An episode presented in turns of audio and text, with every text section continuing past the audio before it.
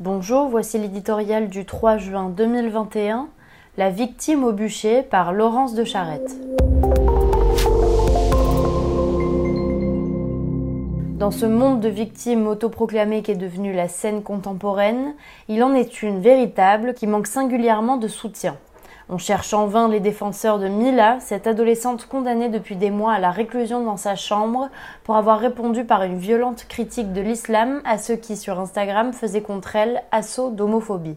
Brûlée sur le terrible bûcher des réseaux sociaux, exfiltrée de son lycée, cible d'un torrent de haine, de tombereaux de menaces et d'appels au meurtre explicite. La jeune fille ne semble étrangement pas avoir gagné ses galons d'opprimés aux yeux des associations féministes, LGBT et autres défenseurs des droits de tout poil, pourtant d'habitude si pressés de faire la leçon.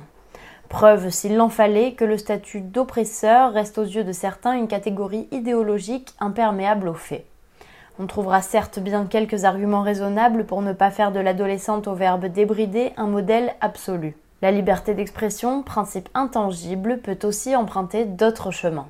Mais il faut ardemment veiller à ce que ces arguments, abondamment servis par l'islamo-gauchisme, ne fassent en réalité pas le lit de ces démissions en cascade qui, un triste jour d'octobre dernier, ont abouti à l'assassinat de Samuel Paty. Qu'ils sont prompts à jouer l'intimidation, ceux qui prétendent interdire la critique de l'islam.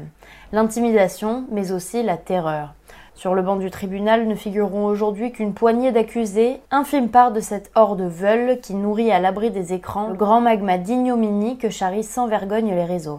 Il faut souhaiter que le procès éclaire les véritables enjeux de ce théâtre d'ombre, sans quoi viendra le jour, prédit par Alain Finkielkraut, où la pensée aura définitivement cédé la place à l'affrontement terrible et dérisoire du fanatique et du zombie.